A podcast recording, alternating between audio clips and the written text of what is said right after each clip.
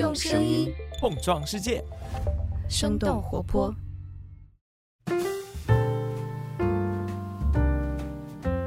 嗨，大家好，欢迎收听《声东击西》，我们一起用对话来发现更大的世界。我是徐涛。现在疫情看上去是在慢慢的好转了，但是可能疫情中的一些现象依然会让我们来想要问一下为什么？就比方说，为什么居家隔离中抢菜的更多是女性？为什么居家网课的时候准备学习材料或者查收老师邮件的更多的是妈妈？那关于这些问题，我觉得有一位学者特别适合来聊，所以今天我们也是邀请到了他。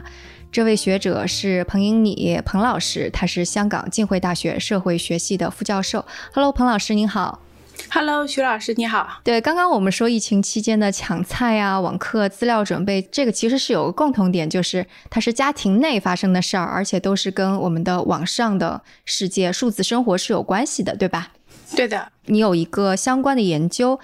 已经进行了很长一段时间，并且已经有成果出来了，对不对？对的，因为我们大概是在二零一九年的时候就开始讨论这个城市家庭对这个数字媒体和数字化技术的一个使用。我们课题组就是想讨论一下在，呃现代城市家庭当中，我们育儿的一些性别分工啊，还有代际之间的一些分工。那现在就是这种科技也好，或者说是数字化技术也好，其实都已经是啊、渗透到了在我们的工作和生活的方方面面，很自然的就会聊到关于数字化技术在呃性别和家庭中是如何被应用，以及大家是如何去分担这些跟数字化技术相关的这种数字化劳动的。嗯嗯，所以你们当时是做了一系列的访谈，对不对？呃，对，其实我们从二零一九年开始到今年吧，今年的上个月，我们刚刚完成了这个项目的数据收集工作。到目前为止，我们一共是做了一百八十个深入访谈，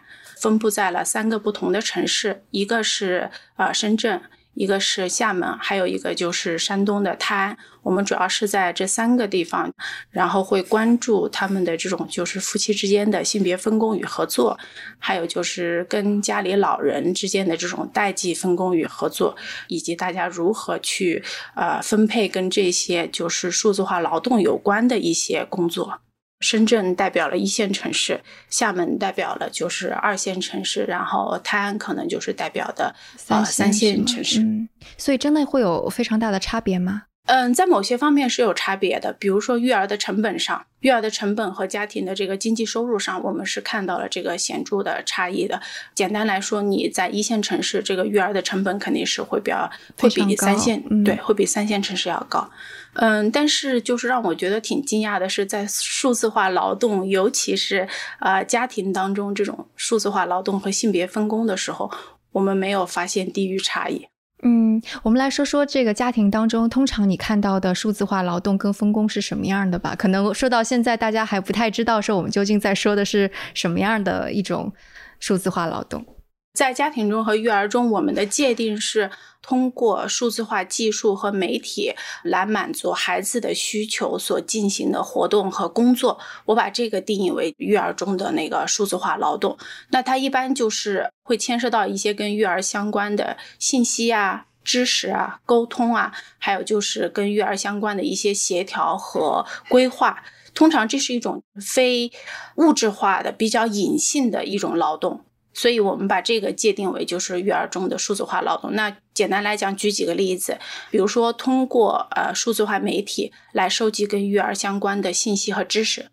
关注育儿相关的公众号呀、APP 呀，收集各种各样的育儿信息啊，这其实是体现数字化劳动的一个方面。那第二个方面就是网购，对吧？为了满足孩子的一些需求，在网上给孩子购置日常生活所需的衣服也好、食物也好，还有跟孩子就是学业相关的那些文具啊、学习用品啊、课外读物啊这些网购，那么其实是在育儿当中数字化劳动的第二个层面。嗯，第三个层面其实就是家校联系了。因为我们现在都知道，除了家庭当中广泛的使用这种数字化技术和劳动，其实我们的学校幼儿园也是在广泛的使用这些数字化技术和劳动的。那么现在很多老师跟家长之间的联系都变成了线上的联系，对吧？通过 QQ 群和微信群，大家进行就是这种线上的沟通。我们在就是讨论育儿中的数字化劳动的时候，我主要关注的就是这三个方面。第一个就是育儿信息的检索，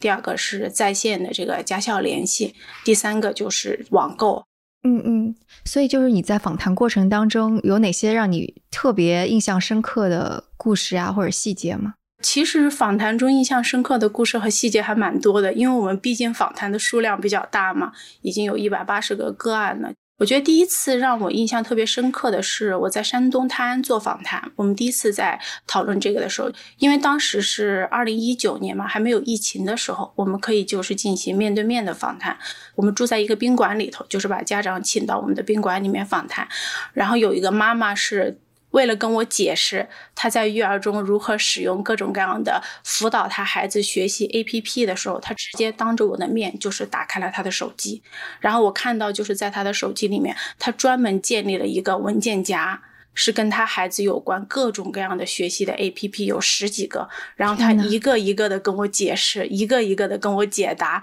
所以我当时就是第一次让我觉得特别震撼的就是这个。她是处于一个什么状态？她也是比较紧绷的、比较焦虑的那种妈妈吗？嗯，紧绷和焦虑，当时我倒是没觉察起来。她就是觉得这些东西对她来讲非常有用，就是她是跟她孩子相关的所有的科目相关的。他都关注了一些相关的公众号也好，或者说下载了那些 A P P 也好。他当时给我展示了，比如说，嗯，他要辅导他孩子的物理作业，他就会关注叫什么物理大师那些公众号。然后化学作业呢，会关注一些什么化学大师的公众号。他当时跟我讲的就是说，他希望当他的孩子在学习上遇到困难来问他的时候。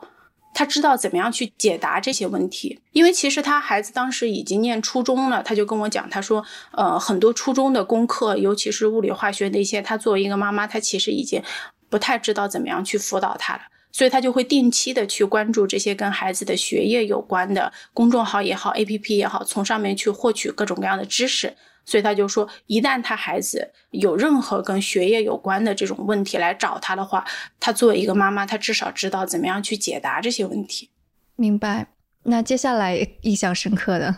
嗯，接下来印象深刻的就是在访谈的时候，当时也是跟一个妈妈在一个咖啡厅里面聊她育儿的一些东西，她也是很自然的就把她的手机给打开了给我看，然后当时让我很震惊的是，我发现。他的微信上有六百多条未读的信息，当然可能不是所有的信息都跟育儿相关，但是，呃，我很震惊，就是他的手机上居然有这么多没有看的信息。然后他就跟我解释说，说他每天都有海量的信息要进来，跟育儿相关。呃，有一些是跟育儿相关，有一些是跟工作相关的。而今年我们在访谈的时候，有一个深圳的妈妈就很明确的跟我们讲，就说她的手机当中跟育儿相关的。呃，那种微信群，他有几十个，有各种各样的微信群，因为他有两个孩子，然后呢，孩子又报了很多的那种课外班啊、兴趣班啊什么的，所以就是他说他只要给孩子报一个兴趣班，就得加一个微信群，所以他手机里有几十个微信群，然后他就跟我说，他说每天都有各种各样的信息在轰炸他。所以他最后没有办法，就必须呃把重要的几个群，比如说跟孩子、老师、班主任在的那几个群给在微信里面置顶了，然后其他的群全部都设成那个消息免打扰。他说只有这样的话，他才能就就是说不被打扰的，能够有一个正常的工作和生活。那否则的话，这种大量的每天大量的这种信息轰炸，其实也给他生活带来了很多的那种不便和烦恼。那父亲们是什么样的？也是手机里会有很多信息吗？一般来讲，我们观察到的，在这些父亲当中，爸爸也会加入。我们在访谈中问到很多父亲，就说啊，你会不会加入孩子的家校群啊什么的？他们会说啊，会。要么是妈妈把他拉进那个家校群里头，要么就是加入了之后呢，他们几乎是不怎么看的。就是很多妈妈会跟我们说，他们会就是几乎呃有孩子老师在的那个群是每天都要看的，每天都要去关注，就是群里有没有新的信息，老师有没有发新的通知。但是很多孩子的爸爸在跟我们访谈的时候就会说，呃，那个群妈妈在看，我们几乎就不关注了。然后我们有时候会追问，就是说，呃，那您在群里干什么呢？在三个就是我们做访谈的城市，很多爸爸都不约而同的用到了一个词，叫做潜水。他们很多人都会说啊，我们就是在群里头，呃，常年潜水。然后有的爸爸会说啊，等妈妈和老师或者是在妈妈群里头、家长群里头，等妈妈们聊完了之后，爸爸们最多出来点个赞，这个就是他们，对，这个就是他们在群里面日常承担的比较多的一项活动也好，或者说工作吧。嗯嗯，所以这个就基本上是说说到了你刚刚提到了家校联系的这个方面，以及说育儿信息由谁在整理啊的这个方面，还有线上教育，对吧？对，嗯，网购的这部分呢？我们在访谈中印象比较深刻的就是，有一个妈妈在跟我们聊，刚好那次我们做访谈的时候是双十一过去了没有多久，然后聊到网购的时候，她就很自然的就聊到了说，嗯，她双十一的时候给她的儿子在网上买了很多的衣服呀、玩具。其实，在之前呢，我们也有一些刻板印象，我们就会觉得说，一旦这个女性聊网购，肯定会觉得是一件很开心，或者说是一件很愉悦的事情。但是没有想到，就是这个妈妈在访谈里面跟我讲的是说，嗯，对她来讲，网购是一件特别繁琐和特别麻烦的事情。她说，她举了这个双十一的例子，她就说，呃，她要给她儿子选购玩具和衣服。他不仅要选购，就是符合他儿子的那种身材呀，还有他儿子喜好的那些玩具和衣服。除了要考虑这个，就是衣服的质量、价格这些之外，双十一他还要考虑各种各样的优惠、各种各样的满减。他要去算几十项，就是这些优惠如何拼搭起来用，能够达到一个性价比最高。所以他最后就说，他花了很长的时间和功夫，为了去。凑各种各样的券儿，为了算各种各样的满减，等到最后，他就觉得是一件特别让人精疲力尽、特别耗尽心力的一件事情。所以这个故事，我觉得也给我印象挺深刻的。所以他对自己的要求是，不但要买到商品，而且他还要非常贤惠的，就是非常那个计算的清清楚楚的买到这些。嗯，我觉得其实这是一个很自然的一个事情，因为其实现在在我们的城市当中，城市家庭父母们都讲究，就是育儿当中大家是在精养，对不对？不是简单的满足孩子的一些基本的生存需求，他们是要给孩子就是选择品质比较高的一些商品。就有一些妈妈会跟我们说，她在给孩子挑衣服，尤其是挑食物的时候，他们只会去旗舰店买，因为他们觉得旗舰店的品质可以有保障。嗯，但其实与此同时，我们也知道，就是现在城市当中，要养一个孩子，这个花费也是很高的。如果你要买到一个质量很好又很有档次的一个商品的话，那它的价格可能也不会太便宜。那这个时候，我觉得这个妈妈既要考虑这种就是商品的质量，同时也要兼顾价格，要算一个性价比最高的话，我觉得这其实是一个非常正常的一个反应。嗯嗯，网购当中也通常是妈妈在承担这个事情。啊，对，目前来讲，在我们的这个一百多个访谈当中，我们发现只有两个家庭中，这个啊爸爸承担了绝大多数育儿当中的网购，而在其他的这些家庭当中，基本上都是由妈妈在做这件事情。嗯，所以这样讲起来，听起来就相当于是说。如果我们把现在的家庭跟以前的家庭相比，可能育儿这部分花的精力啊、时间越来越多，而这部分恰恰就依然是女性承担的更多，然后花的时间也更多。哦，对，我觉得你的这个点把握的是很准确的，就是其实，呃，现在育儿当中很多跟育儿相关的家庭劳动，它的形式发生了变化。比如说很多事情由线下的活动变成了线上的活动，它形式发生了变化，但其实跟育儿相关的这种就是家庭的性别分工并没有发生本质性的变化。跟孩子相关的大部分的家务劳动都是由女性在承担。嗯嗯，我看到你研究当中还有一个比较有意思的数字是说，呃，平均来说，父亲的日常这种数字化媒介使用的时间其实是比。女性要长的，就母亲的这个角色要长，但可能父亲在照顾家庭或者是育儿的这个数字化媒体使用上是要比母亲要少一些。对，其实我们当时是做了一个简单的一个比较初步的一个数据统计的，就是呃，我们在写文章的时候，就是我们当时用到的那个个案数只有一百四十七个，所以我当时做了一个简单的统计，就是呃，这八十个妈妈平均大概每天花在数字化科技和媒体应用上的时间大概是四点七八个小时。那这个四点七八个小时，平均每天四点七八个小时，包括了工作、娱乐和育儿。所有的，如果光是育儿的话，吓死人了。那这个那这个数据太夸张了，没有那么夸张。嗯，对，就八十个妈妈平均每天是花四点七八个小时在呃数字化媒体和技术的这个应用上，包括了呃工作、娱乐和育儿。那么爸爸呢？我们这个六十七个父亲，他们是平均每天花四点九三个小时。在这些数字化媒体和技术的应用上，也是包括了工作、育儿和娱乐。那么，其实如果我们看这个平均数，其实，呃，爸爸们用在数字化技术和媒体上，平均每天的时间是要比妈妈稍微多那么一点点。但是，如果我们具体到育儿的话，那妈妈们每天是花一点四一个小时在育儿上，专门使用数字化媒体育儿，而爸爸的平均数据是零点九七个小时。在育儿上，那么其实整体来讲的话，那爸爸在数字化媒体的使用上，其实每天的时间是要比妈妈们要多一点。但是在育儿上，平均来讲，爸爸们的时间每天比妈妈们要少了大概二十六分钟。嗯嗯嗯，所以这相当于是通过了大量的访谈以及数据，我们就证明了说，抢菜的都是家庭中的女性，或者是照顾网课的大多数女性，是更加学术性的验证了这一点。哦，对，其实不管是从我们这种就是时间上的这个对比，还是说我们在访谈当中具体拿到的这种就是定性的那个数据来对比的话，都是这样的，就是在家庭中承担，尤其是跟育儿相关的各种数字化劳动，绝大多数家庭中都是女性在承担这一部分工作和劳动。嗯，我们要怎么去理解这样的一个分工现象呢？嗯，我觉得可以从两个角度来理解吧，也就是我们讲的，我们如何看待这个性别与数字化科技的一个关系。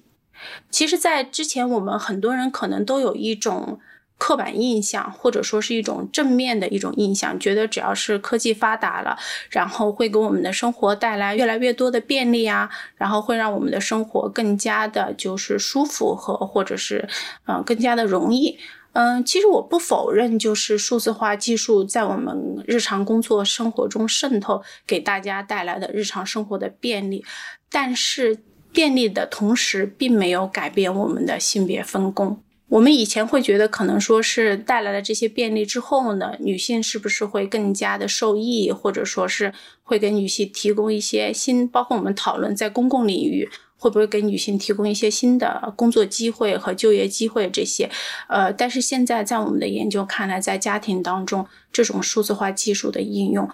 不但没有带来性别分工的改变，反而从另一种程度上加强了这样一种夫妻之间性别分工的一种不平等。嗯，所以这可以理解为是之前男主外女主内的那个传统思想一直延续到了现在这个技术时代。可以这么说，但是我觉得我自己在城市育儿的这个研究中看到的模式，其实跟我们所说的传统的男主外女主内的模式有很大的区别。如果你要我来概括的话，我觉得现在我们看到的城市家庭中的育儿模式，我更愿意用一种新的模式来形容，叫做女主外女主内。我们老说就是，呃，传统中我们性别分工模式是男主外女主内，其实这是一种特别简单化的，或者说是一种理想型的一种概括性的一种模式。但如果你具体到每一个不同的家庭、不同的育儿实践当中，你会发现，传统不是这样，现代也不是这样的。我们在看待育儿当中，所谓的主外的话，我们通常讲的是给家庭提供经济资源，对不对？讲养家糊口的那个人。但是，如果我们看待我们现在的城市家庭也好，甚至是进城打工的农民工家庭也好，女性也在承担家庭的那个经济支持呀，对不对？很多女性都有自己一份全职的工作，而且她们的收入对这个家庭维持一个正常的生活，甚至维持一个体面的生活，她们那一份收入是不可或缺的。所以在男主外这个层面，我们现在已经不能完全说是男主外了。女性也在主外，他们也在给家庭提供经济支持和经济资源，对不对？那么如果另一个方面你说主外的话，那是跟外界沟通和联系。很简单的，比如说网购就是跟市场在沟通和联系，家校联系就是在跟老师、幼儿园、学校在沟通和联系。那这一部分也是妈妈在做呀。那所以如果说你说主外的话，就是很多家庭都是女主外呀。她一方面贡献经济资源，另一方面在为孩子、为家庭跟外界保持各种各样的联系，所以这是我说的女主外的一个层面。那女主内呢？那就是家庭内部了，对不对？孩子的日常饮食起居，孩子的家庭的各种就是杂杂七杂八的事情要打理，然后跟孩子的沟通、情感联系，甚至在家庭育儿合作当中跟老人的沟通和联系，很多工作也都是妈妈在做。也都是女性在做，对，所以这一切是怎么就自然发生了？因为如果只是发生在一个两个家庭的话，它只是个案嘛。但是你看，不论是一线、二线、三线，还是南方、北方，都是很普遍的。就这个是怎么自然而然就发生了的呢？我们有很多时候会觉得这种家庭分工是自然而然的，但是我们如果深一步研究，发现这种家庭分工其实不是自然而然的，是在我们的日常的家庭内部的互动。呃，夫妻在育儿实践当中的互动，在不断的被建构、不断的被形成，以及不断的被强化的。所以，那其实就是我刚才讲到，我们从两个层面去看这种就是家庭性别分工和数字化科技之间的关系。其实，科技和性别是一种互相建构的关系。就一方面，我们已有的这种就是性别分工以及性别观念，会影响科技在我们家庭当中的使用。而与此同时，我们家庭当中的互动与日常实践会反过来建构科技的性别化。那么，举一个例子，就是让大家来体会一下，我们看起来很自然的这种性别分工是怎么样形成的。我们讲到这个，就是育儿信息的搜索，对不对？嗯，很多家庭为了能够科学育儿的话，那父母是需要去搜索大量的各种各样的信息的，对吧？小到就是怎么样给孩子买奶粉，怎么样给孩子配辅食，大到怎么样就是培养孩子的兴趣，给孩子报各种各样的兴趣班。那么这些都是需要父母去进行大量的信息搜索。那么很多时候就是家庭中会觉得这个工作应该由妈妈来做，而且很多爸爸会说。呃，女性就是喜欢讨论跟孩子有关的事情啊，这是他们的兴趣和天赋天性就这样的，所以他们会觉得让妈妈去做，这个是爸爸们的想法。为什么会这么想？为什么会这么想？我觉得还是跟我们社会当中的这样一种就是性别本质主义的观念会有关，就传统的想说那个女性就是照顾孩子的这个。天然的，对这个学术上我们会把它叫做一种性别本质主义。所谓的就是由你的呃生物学上的本能或者说是基因，由你的天性来决定。他们觉得就是女性生了孩子，那么你本能的就应该知道会怎么样照顾孩子，你本能的就会更加喜欢做这件事情。但其实不是的，育儿这件事情其实是一种后天的学习以及一种后天的建构。就是很多很多新手妈妈面对一个新生儿，他们也是手忙脚乱的。怎么样给孩子哺乳？怎么样给孩子换尿布？这些不是天生就会的技能。对，大量的学习。对，这些是需要大量学习的。但是我们现在这样一种性别本质主义的观念，让人觉得就是女性有这样一种照顾孩子、育儿的本能，而且你本能的就会对这样一种信息更感兴趣。所以这是爸爸们这么想。那既然你本能的喜欢这个，那就让你去关注这些。而与此同时，在他们的夫妻的互动中，妈妈们其实是观察到她的老公是不喜欢干这件事情的。很多妈妈们都会在访谈中跟我们说：“我老公是不会关注这些育儿信息的，比如说一些像什么崔玉涛公众号啊，还有各种各样的学习 APP。”她说：“我老公是不会关注的。”而当她老公不会关注，妈妈们又知道这一点，他们的育儿中又需要这些信息的时候，那妈妈们就觉得，如果这件事情我不做，家里就没有人会做了。某种程度上，是不是也说妈妈其实更加在乎？爸爸们用自己的不关注和忽略，向他的妻子传达了一个信息，那就是在这件事情上，你不能指望我。嗯，因为我不在乎这件事情，我不关注这件事情。你来问我的话，我不知道。所以在他们夫妻的互动中，父亲或者爸爸们向妻子传达这样一种信息的时候，妈妈接受了这种信息，就知道在这个事情上我是不能够指望你的。那与此同时，在家庭合作中，他们有的家庭会跟老人进行育儿合作。那可是我们现在都知道，其实大部分老人对这种现代化的这种信息沟通技术也好，或者是数字化技术也好，老人是不擅长的。那所以这个时候，就是通过这种日常的互动的时候，妈妈们会意识到，家里如果我不做这件事情，没有别人会做，而且我去问他们，他们也不知道。所以很多妈妈就会自然而然的、默默的承担了这项工作。他们。搜索了信息，分析了信息，挑选出来有有一些有用的信息之后呢，很多妈妈会做一件什么样的事情呢？会把这个有用的信息和帖子转发给她老公。就比如说啊，我们的在育儿中，我们的孩子或者遇到一个什么样的问题，那么我经过了搜索和筛选之后，我发现这个帖子很有用，或者说这个东西对我们的育儿很有帮助，他们会很自然而然的会转发给她老公。那么，这个行动其实是在强化夫妻之间性别分工的不平等。天哪，我好像也干过这种事儿，搜集了信息，然后转发给我老公，对不对？所以你你转发给他是一件非常自然的事情，但是你的这个行为在强化这种性别分工的不平等。而且你一旦在日常中不断的给他转发的时候，你的老公或者我们访谈中很多爸爸们就会意识到，哦。他搜集了信息，自然而然的会给我的话，会转发给我的话，那我就不用干这件事情了。嗯，我就不用搜集信息了。嗯，对，其实你知道，就是关于那个为什么女性更多的去搜集信息，更多的去网购，我应该是在什么样的一个自媒体上面看到说，这跟那个狩猎采集时代的。人类分工是有关系的，就女性更加善于去搜集呀、采集呀这些。乍一听感觉是挺有道理的，后来我想不对呀。你说在现代的社会，女性就是你去网上搜集信息，那一个男性在公司里，你不需要去搜集信息吗？你不需要去做分析吗？你说做的那个好多咨询公司里边做的好好的这些，不也是男性吗？对，所以我就觉得这种就是你通过一套故事。然后去解释，这本身也是一种建构，对吧？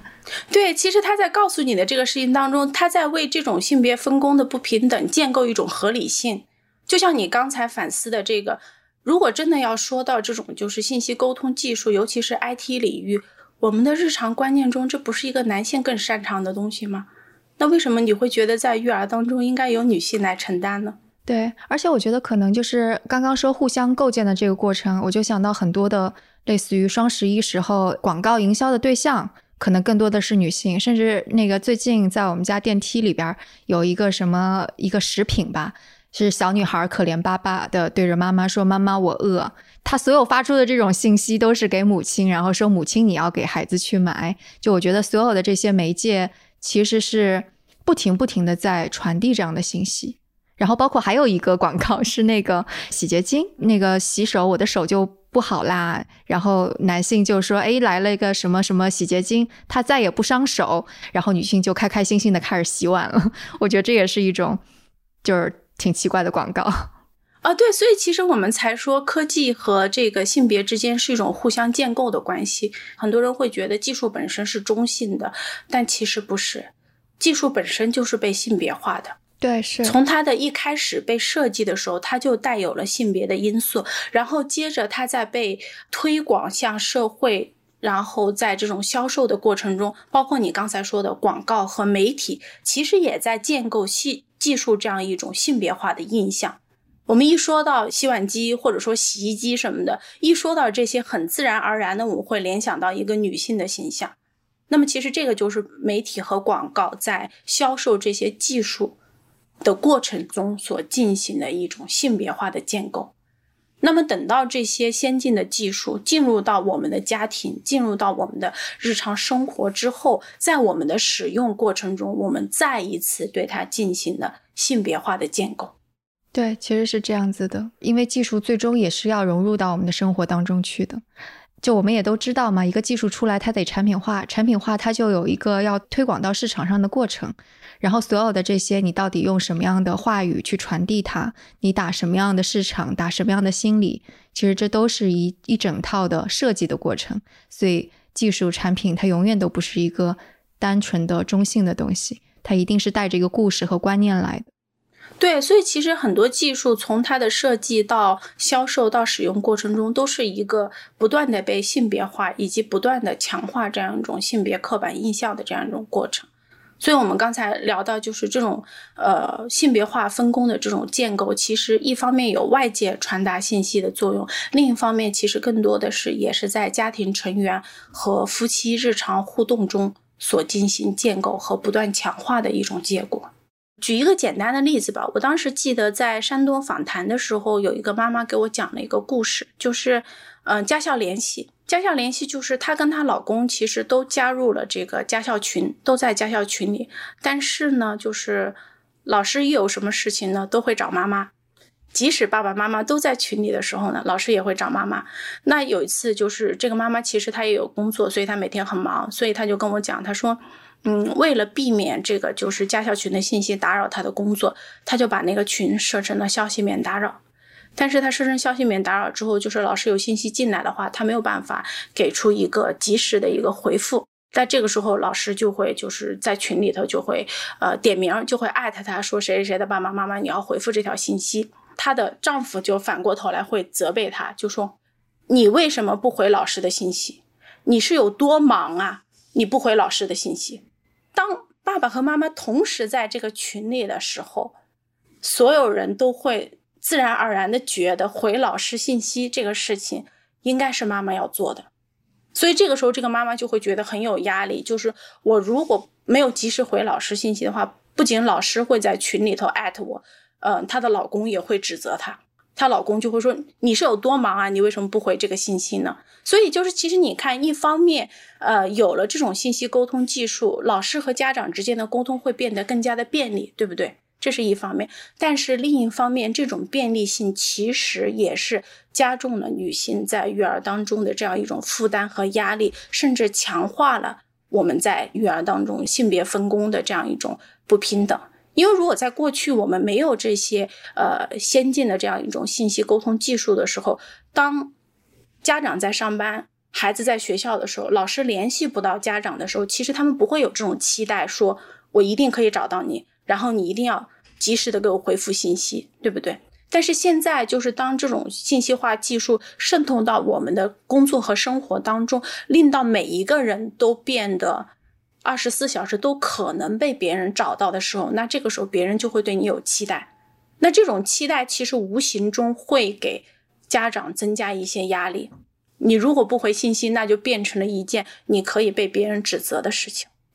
对，我觉得你讲的这个故事。就如果跟前面你讲的那个例子说，那个呃，爸爸表现出来啊，我不在乎这事儿，然后这事儿总得有人做，妈妈主动承担起来，就是更加让人觉得有点心寒的地方就在于，OK，妈妈可能也有事儿忙，我也不在乎了，那怎么办？OK，就是爸爸会来指责你，就是他不会主动的来承担这个责任。对，所以你刚才问到一个很有意思的问题，你就说这样一种性别分工是怎么样呃形成的，或者有哪些影响因素？其实我们通过这些故事就能看出，这样一种性别分工其实就是在我们的日常生活当中，在家庭成员的互动当中日积月累不断的形成的。很多家长都跟我们说，嗯，这种分工大家没有聊过。没有明确的说，就是谁应该做哪件事情，但是就是在这样一种日常的互动当中，一个忽略，一个在乎，一个必须回老师的信息，一个可以不回老师信息，甚至可以反过头来指责另一个人。正是通过这样一种细微的这种互动，日积月累的在不断的强化这样一种性别分工。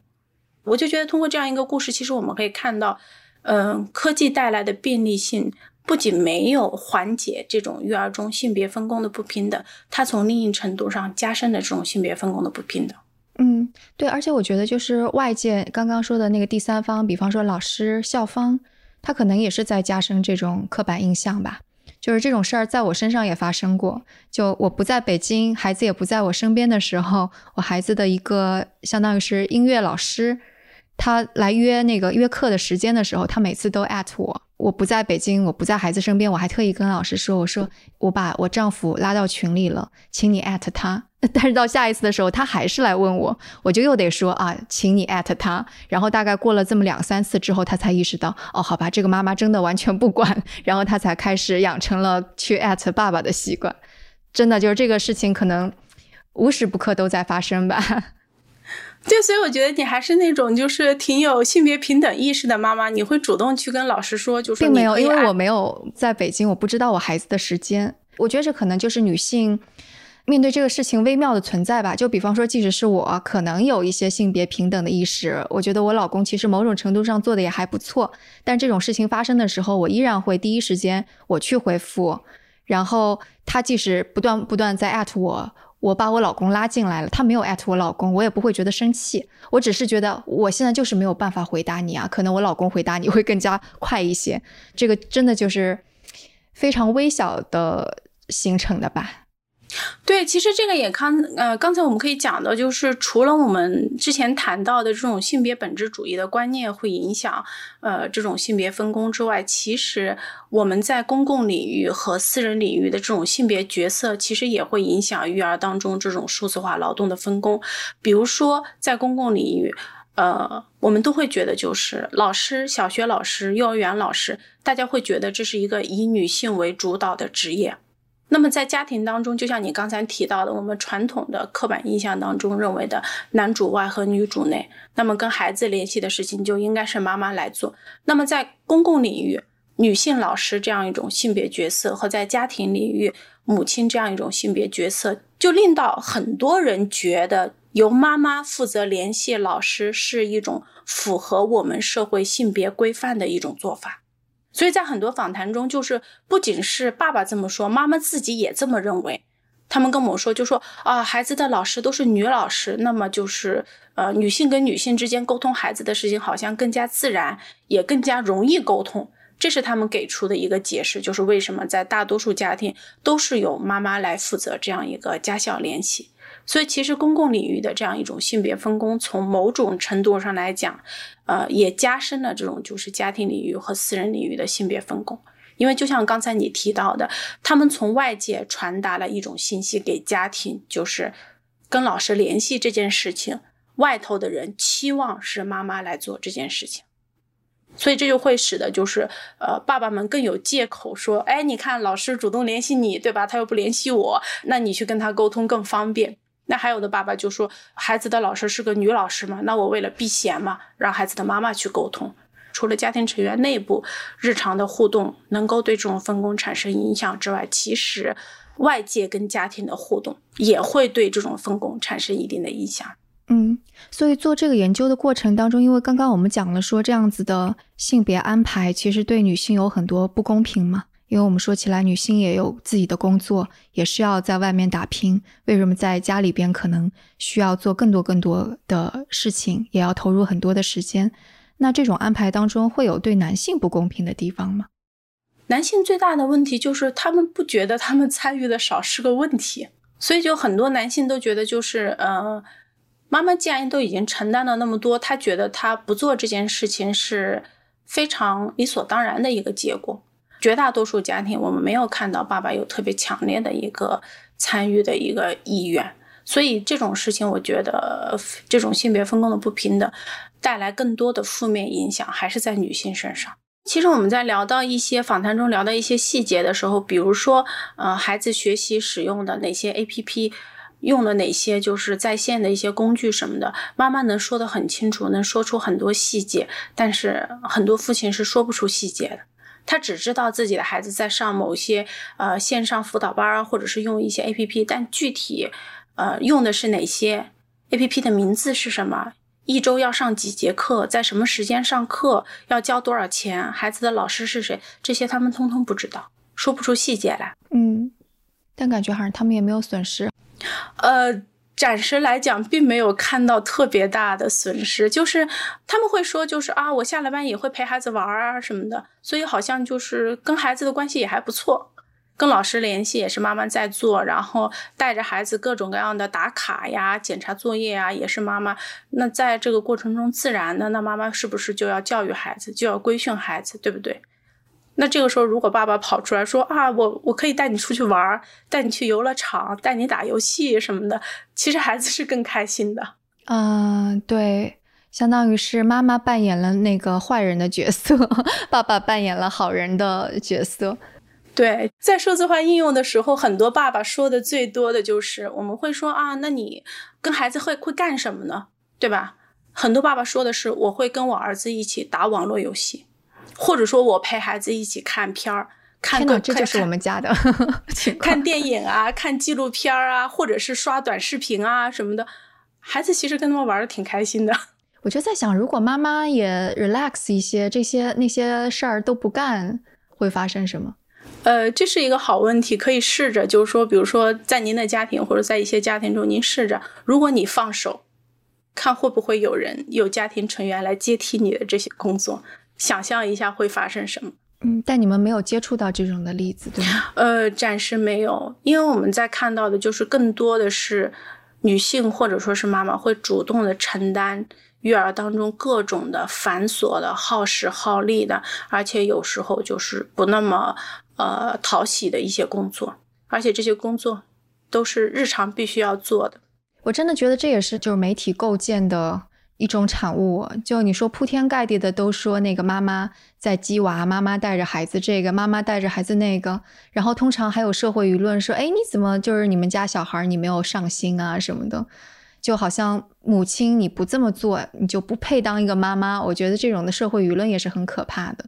不仅仅是我们社会吧，其实现在很多社会都是这样的建构出来的一种关于母职的一种话语体系。就是孩子一旦出了任何问题，人们第一个指责的就是妈妈，谴责妈妈的这样一种态度。所以其实除了就是妈妈在家庭中跟家庭成员的一些日常互动，就是家庭成员期待她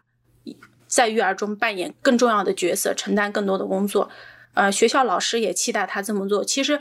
更重要的是，在我们的大的社会环境当中，我们所建构的关于父职母职的这样一套话语体系，现在我们的话语体系其实更多的也是聚焦在妈妈的身上。对，其实觉得跟孩子相关的一切都应该是妈妈负责。那如果我们回过头来再反思一下之前你提到的一个话题，就是说男主外女主内的这样一种模式，嗯，其实我们现在跟传统的男主外女主内的模式其实相差甚远了。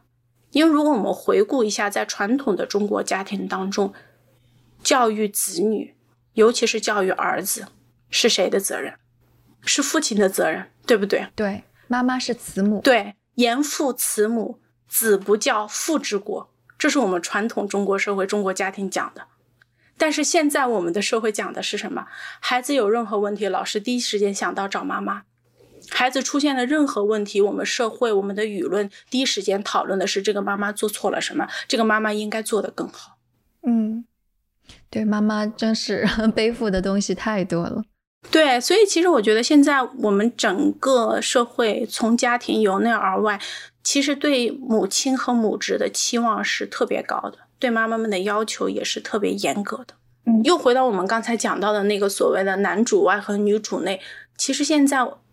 女性已经不能完全退回家庭和回归家庭了，是因为家庭成员不仅对她的工作有要求，甚至对她的事业发展也有要求。我们遇到了一个妈妈，她就说她其实她很喜欢孩子，她特别享受跟孩子在一起的时光。所以呢，嗯，在他们家老大出生的前三年，她是留在家里做全职妈妈、家庭主妇，没有收入的。然后等他老二出生的时候，他也很希望就是能够在家里多陪他们家老二，能够再像带老大那样多带三年。可是这个时候，他感受到了家庭的压力，就是他的婆婆。她的婆婆会跟他说：“你怎么还不出去工作呀？”很多时候，他没有办法选择，因为他的婆婆觉得你老在家里不工作，甚至他家里的邻居都会议论说：“哎，你们家这个儿媳妇为什么不出去工作呢？”所以，女性会感受到家庭成员和身边的人给她带来的一个压力。我们也遇到了一个个案，就是说，那个妈妈她既要有懂得会打扮，又要那个事业发展的很好，而这个压力也是来自于她家里的婆婆。她在访谈中跟我说，说她婆婆在跟小区其他老人在闲聊的时候，大家会互相比较自个儿儿媳妇的收入。有哪一家的儿媳妇收入比她高的时候，在饭桌上，她婆婆就会跟她讲啊，谁谁谁家的儿媳妇每个月挣多少多少钱。然后这个其实这种看似无心的闲聊，会给这个就是呃女性产生一种无形的压力。怎么不比儿子的收入呢？嗯，可能他们也比吧，可能男性在这方面也会有呃类似的这个压力。但是我就说，其实不是我们想象的那种男主外女主内，你主内你管好家庭这些事情，你就没有压力了。其实不是的，尤其是在城市当中受过高等教育的职业女性，这些中产阶级家庭的女性，她们的家庭成员对她们的事业发展是有要求的。那个妈妈就跟我说，她说她不断的努力，然后升职加薪，当她成为了他们这个小区当中。她婆婆所熟悉的那些人当中，儿媳妇收入最高的那一个时候，她婆婆就没有话说了。而其实这个除了婆婆之外，父母也会，就有一些女性会跟我们讲说，她自己的爸爸妈妈对她也是有期待的。他们受过高等教育，那有些老人就会跟她讲说，我辛辛苦苦供你读大学，还读了个名牌大学出来，我不希望你在家里做家庭主妇。所以其实你说这种男主外女主内的这样一种分工模式。是一种非常简单化的，甚至是理想化的一种大家自认为的一种传统的分工模式。其实，在我们现代的家庭生活当中，这种分工模式已经其实有点不切实际了。对，而且这种分工模式，即使是女性能够完全退回家庭，其实对女性也不是个什么好事儿。对，而且现在很多家庭女性也退不回去了。就他的那份收入，对于维持一个城市家庭一个比较体面和舒服的生活是非常重要的。有很多妈妈就在访谈中，我们讲到说，我要给孩子报补习班，我要给孩子买一个玩具，我有我自己的收入，我就不需要跟任何人商量，直接拿我自己的钱给孩子报补习班，带孩子出去旅游。那我们有什么方法是可以打破这样的一种分工吗？嗯，我觉得这是一个很好的问题。其实这也是我们。的学术研究在下一步需要探索的一个问题，呃，我觉得首先可能需要改变大家的一种观念，不管是在育儿上的性别观念也好，还是说在家务劳动以及数字化劳动的这种性别观念也好，我们需要打破这样一种性别化的建构。我们聊这个话题，其实我觉得希望能够起到一种就是抛砖引玉的作用吧。我们先把这个话题给抛起来，对吧？先聊起来。你看，像抛这个话题的时候。就肯定会引来说哇，就是太斤斤计较了。就像你，你有一篇文章是在一个公众号上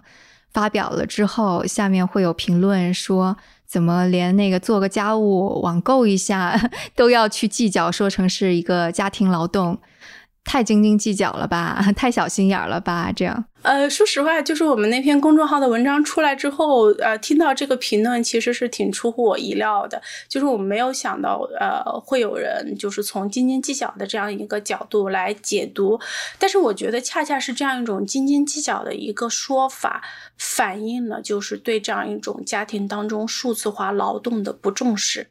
以及大家对这种劳动价值的一种不认可。对，甚至有点贬低。对，有点贬低。而这个，我觉得恰恰是我们，呃，除了提出这种数字化劳动以及性别分工引起大家关注之外，另外一个很重要的，我们需要考量和反思的一个点，就是这种数字化劳动的价值。但这个怎么能够去，就是比方说有一个更加强有力的方式去证明说它的价值有多大呀之类的？嗯，我觉得如果要证明的话，其实疫情期间大家居家工作、居家隔离这种，已经证明了这种劳动的价值很大呀，对不对？哦，你想在很多地方疫疫情期间大家居家隔离不能外出购物的时候，所有家庭成员生活需需要的物资都要通过网购，甚至在有些时候大家需要去网上抢菜的时候，这种数字化劳动对整个家庭成员的生存是非常重要的。这个已经就是体现了这种数字化劳动的价值了，对不对？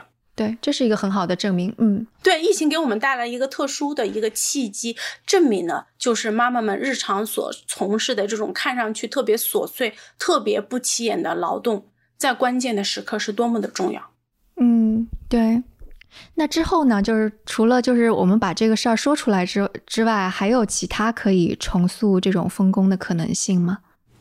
嗯，其实重塑分工，尤其是家庭领域的这样一种要改变家庭领域这样一种性别分工，我觉得这是一项长期的工作。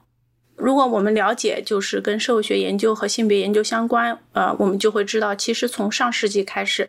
呃社会学家都在讨论呃如何改变家庭当中的这样一种性别分工不平等。但是几十年过去了之后，我们其实看到这种性别分工不平等，它的韧性和它的这种就是坚固程度，其实超出了我们的一些想象。所以我是觉得，当数字技术深入到我们家庭的时候，我们要想改变这样一种数字技术和性别之间的这样一种重构、这种互相建构的关系，我们要重构这样一种关系的话，我们是需要做持久努力的。而且这个是需要各个层面都在努力，不仅仅是家庭内部分工，我们需要进行反思和探讨。那么，其实，在社会层面，比如说媒体，媒体在话语建构、在引导一些话题的时候，可不可以贡献一部分力量，对不对？甚至还有市场，还有一些商家，还有一些广告什么的。我们为什么一想到网购就想到女性呢？很多程度上跟那种就比如说双十一、双十二、六幺八这种媒体建构或者商家建构也有关系的。因为一说到这些，大家都说是女性的购物狂欢、剁手党的乐趣什么什么的。所以就是我觉得这是一个需要从各个层面大家共同努力的一件事情。嗯，对，我觉得就是当大众有了这样的意识之后，就是也许可能在一些沟通当中的确能够起到。比较细微的作用，就比方说我们刚刚说营销是不是一定要以女性去打这个点，或者是说那个家校沟通的时候，老师是不是比较平均的用力，就是你同时 at 爸爸和妈妈。但是我觉得可能在家庭内部，对于一个母亲、一个女性而言，要去做出这样的改变还是挺难的，因为的确很多事情非常的细碎。你说到底要不要帮小孩去回老师的这个邮件？如果不帮他准备的话，就是你不能够把每一个小的细节都衍生成为一场战争，那这个家庭就是也也比较可怕。就我觉得这可能就是对于很多女性和妈妈而言特别难的，或者她就退让了的地方。对，我觉得其实这个也是我们在探讨这个数字化劳动和性别分工另一个层面，就是你刚才提到的，就很多事情它是特别琐碎的。甚至是妈妈在做这些事情，是其他家庭成员没有意识到，或者是没有看见。所以在这种时候，就是人们既没有重视妈妈的劳动，你要提出来说我要重新分配这件事情，呃，很多家庭成员，尤其是爸爸或者说是呃这个家庭中的男性，他会觉得呃不可理解和不可接受。就像我们刚才聊到，有一个那个公众号的一个读者就会说，这么小的事情，你为什么要斤斤计较？但是其实我们如果从另一个角度来反思的话，这么小的事情，这个家庭的父亲和丈夫为什么又不能做一下呢？对，是。但比方说，如果妈妈可能在这方面坚持了，提出来了，她可能就变成了这个家里的坏人。就会被盖上说啊脾气不好呀，这点事儿斤斤计较，就这些帽子就都会来，可能这也是就让很多女性退缩的一个原因。呃，其实这个又回到了我们刚才讲到的，就是我们现代社会对于母职的这样一种建构，对女性的这样一种高标准和严要求。对，所以我就说，其实如果要改变或者重构这样一种性别分工，嗯，不是哪一个单个的家庭做出努力就能达到的一个效果。我们其实是需要从各个层面，从社会、从政策、从媒体、从大的舆论环境，再到学校，再到家庭，各个层面都需要努力，才能够慢慢的改变这样一种性别分工的这样一种不平等。对，其实是这样子的，这真的是一个非常系统性的事儿。对，所以我就说这是一个。需要长期大家努力的一个过程，但是至少我们今天把这个问题提出来，然后跟大家讨论讨论，引起大家的重视，就是让大家知道，原来妈妈在日常的这些生活当中承担了这么多的隐形的、琐碎的，但是非常有价值的劳动。先让他们的劳动被看见、被重视、被认可，对吧？那接下来我们再来谈一谈，怎么样来改变这样一种分工。对，是，好呀。今天也非常谢谢彭老师给出这么多 insights。听众会关于这个话题有想要聊的，也可以在评论区留言，然后我们尽可能多的聊这个话题，使得我们女性在家庭分工当中能够有更加平等的一个地位吧。好的，谢谢大家，也很高兴有这样一个机会跟大家来探讨，就是家庭中的一些呃新的变化和一些新的现象。谢谢大家。